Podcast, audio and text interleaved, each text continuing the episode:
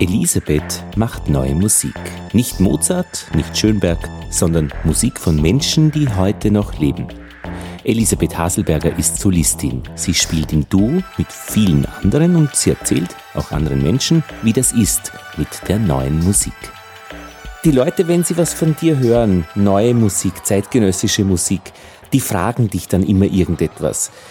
Das sind aber meistens gleiche Fragen und Fragen von Menschen, die eigentlich wenig Ahnung haben von zeitgenössischer Musik. Welche Fragen würdest du dir denn wünschen, wenn du ein neues Stück eingeübt hast von zeitgenössischer Musik? Was möchtest du da eigentlich gefragt werden? Also gerne höre ich die Frage, wie machst du was?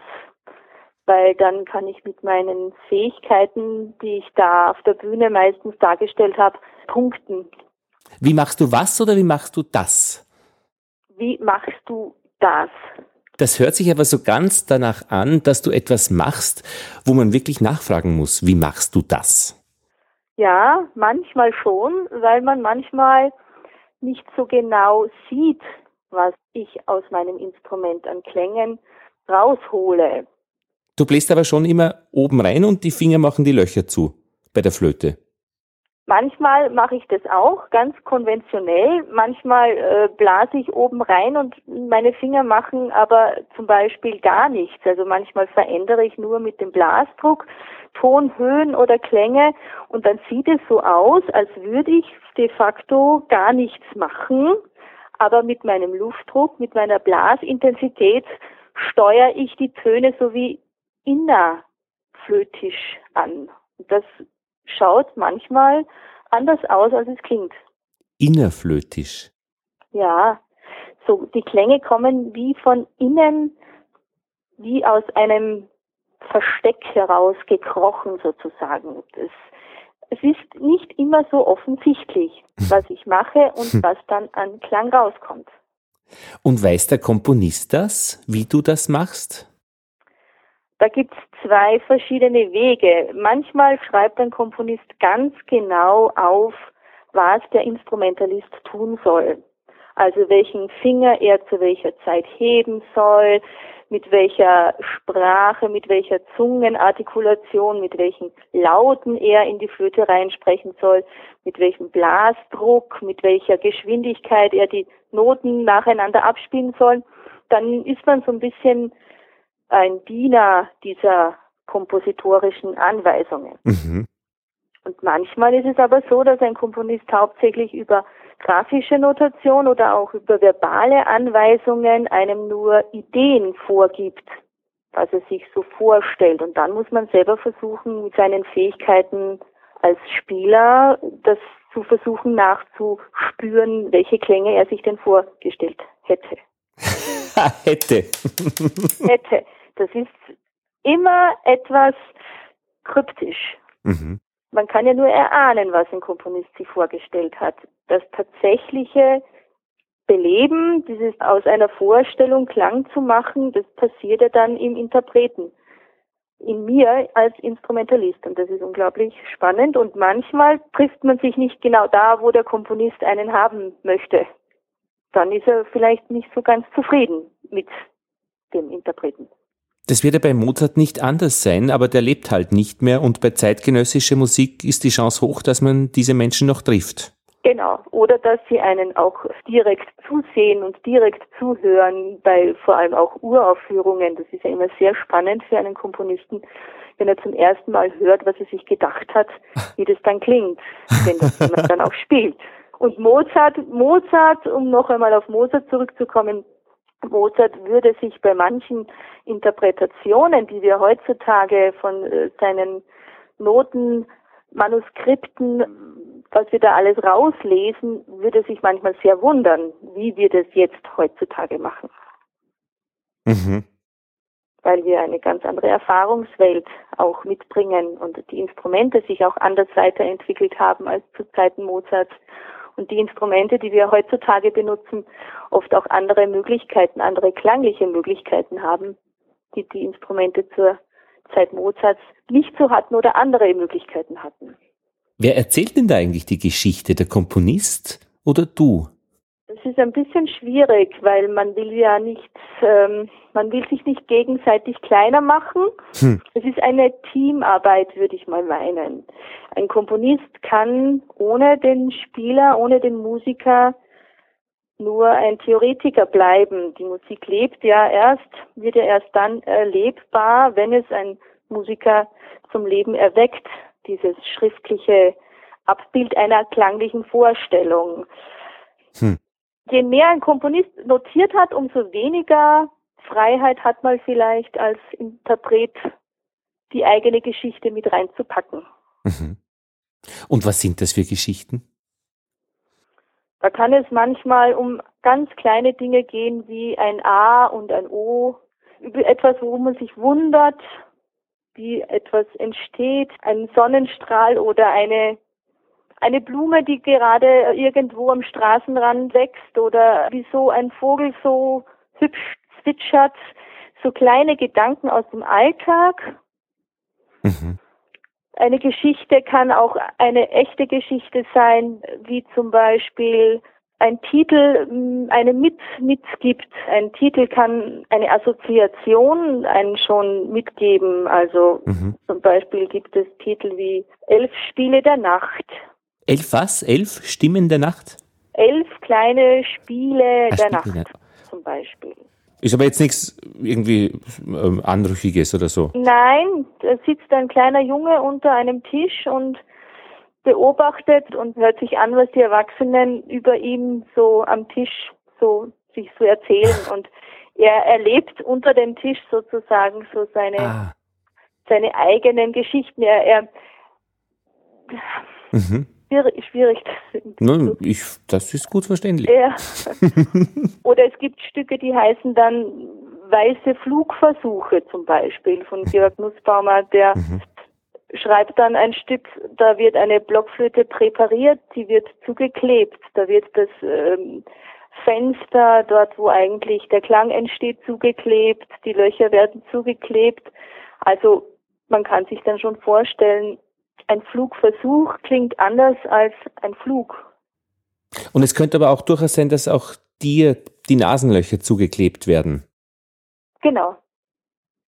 Oder ich muss meine Finger so fest an, den Löchern positionieren, die so unbeweglich dort belassen, dass es wie zugeklebt klingt. Aber ich meine, da bist du als, du nennst dich schon Flötistin. Blockflötistin. Blockflötistin. Ganz äh, konkret, mhm. spezifisch und auch ähm, Instrumenten korrekterweise Blockflötistin, weil eine Flötistin wird meistens als Querflötistin mhm. bezeichnet. Rekorder heißt eine Blockflöte auf Englisch. Genau, oder auch Aufnahmegerät. Aufnahmegerät. Eine nette Kombination. Also Deutsch auf Aufnahmegerät jetzt? Nein, äh, wie auf Englisch? Recorder heißt Ach ja, Englisch genau. Blockflöte oder auch Aufnahmegerät. Ah. Sehr Aber ähm, Recorder ähm, ist äh, ein gängiger Name in England für Blockflöte. Mhm.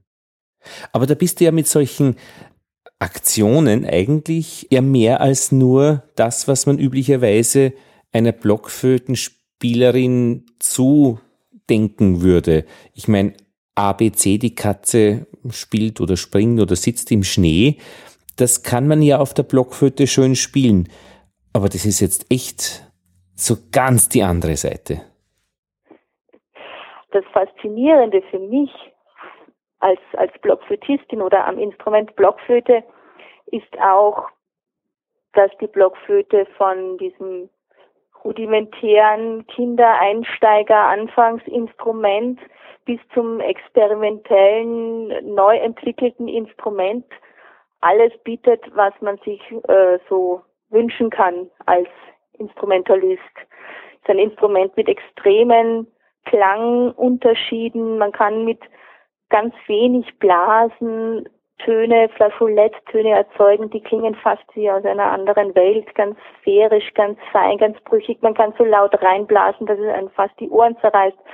Es gibt Instrumente von mini klein, von der Piccolino bis zur Subkontrabassblockflöte, eckige, runde, aus Holz, aus Kunststoff, aus Elfenbein, äh, durchsichtig, lackiert, gebeizt. Ein unglaublich vielseitiges Instrument. Ich kann mich erinnern, dass ich die Blockflöte ja mal gelernt habe und ich habe sie auch sehr malträtiert, also hineingesungen und überblasen und versucht wirklich diese Klänge so rauszukitzeln, was da nur in diesem kleinen Ding steckt. Und das hat schon was gehabt. Ich würde mal behaupten, dass das Experimentieren, dieses Rausfinden, was denn da alles möglich ist auf so einem Instrument, das anfänglich so einfach und so, ja, so, so einfach aussieht oder sich auch oft so einfach anhört, dass das fast schon wie ein bisschen provoziert wird durch dieses Instrument. Mhm. Man hat vielleicht auch ein bisschen weniger Berührungsängste zu suchen, was kann ich damit alles machen.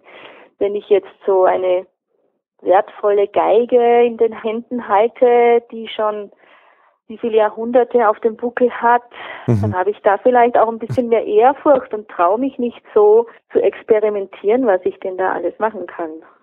Was ich besonders schön finde, wenn eine Blockflötistin zu üben beginnt, sind diese langen Töne, die sie zu Beginn der Übung macht. Ja, das ist, weil natürlich die Blockflöte ein Blasinstrument ist und Blasen und Luft und Atmen, dieses Luftatmen kommen lassen, den Klang aus einem rausströmen lassen, dieses Geben und Nehmen, das ist etwas sehr Rudimentäres auf diesem Instrument und ähm, auch etwas sehr Schönes. Ohne Hilfsmittel die Luft kommen lassen und wieder gehen lassen und dadurch entsteht der Ton. Ich habe einen Müller getroffen, der hat gesagt, seine Getreidemühle, da gehen oft seine Kinder rein und schauen zu und er hat ihnen beigebracht, eine Mühle ist äh, eine Maschine und Maschine sind nicht deine Freunde. Das sind also Dinge, die man mit Respekt behandelt, weil die können einen durchaus verletzen, aber sie sind auch etwas, was sie machen für einen, weil sie eben für einen arbeiten, aber eben nicht die Freunde. Wie ist denn das bei der Flöte und dir? Was sind denn deine Flöten für dich? Also für mich sind sie meine ständigen Begleiter, da ich mich als Blockflötistin, als Berufsmusikerin, als Blockflötenlehrkraft, als Instrumentalpädagogin sehr viel mit dem Instrument beschäftige, mm, weil ich auch schon viel Geld ausgegeben habe für mein ganzes Instrumentarium. Es steckt da durchaus schon auch ein Wert dahinter. Mit diesen Instrumenten versuche ich äh, vor allem auch die Zeitklänge, die Ausdrucksmittel, mit denen ich mich gerne beschäftige, an andere weiterzugeben. Nicht nur, aber auch hauptsächlich oder viel über diese neue Musik. Also für mich sind die Blockflöten ja Lebensbegleiter, kann man so sagen. Hm. Elisabeth, es gäbe so viel zu reden, nämlich wie man das lernen kann, diese zeitgenössische Musik auch zu hören. Wie es du gelernt hast, wie man ja eigentlich mit dieser unfassbaren Welt umgeht, die man da auch zu hören kriegt, allerdings im Inlandsradioprogramm, in, der, in dem klassische Musik gespielt wird, nicht vor 9 Uhr, weil sonst die Leute sich zu sehr beschweren. Danke. Danke, Elisabeth. Danke dir auch. Elisabeths Töne auf der Blockflöte, auch Töne, die wir bisher so nicht gehört haben, findet ihr im Netz unter Duo Rekordronik. Einen Podcast bereitet sie gerade vor. How to? Wie kann man das machen, neue Musik als Hörer gern zu haben? Wer Zugang hat zum Österreich 1 7 Tage Archiv auf OE1 ORFAT, da gibt es noch bis Mittwoch ein Österreich 1 Spezial über den zeitgenössischen Komponisten Josef Horowitz. Ein Gespräch, das mein Kollege Peter Kieslinger mit ihm geführt hat. Und Josef Horowitz erzählt seine Geschichte, welche Geschichten er mit seiner Musik erzählt. Nur einmal ein Stückchen Zorn, nämlich der Zorn über seine Vertreibung und die Flucht seiner Familie aus Wien nach England in der Zeit vor 1938. The Macher Report, Menschen, die etwas Bezauberndes machen. Nächsten Sonntag wieder ab 18 Uhr. Lothar Bodingbauer verabschiedet sich.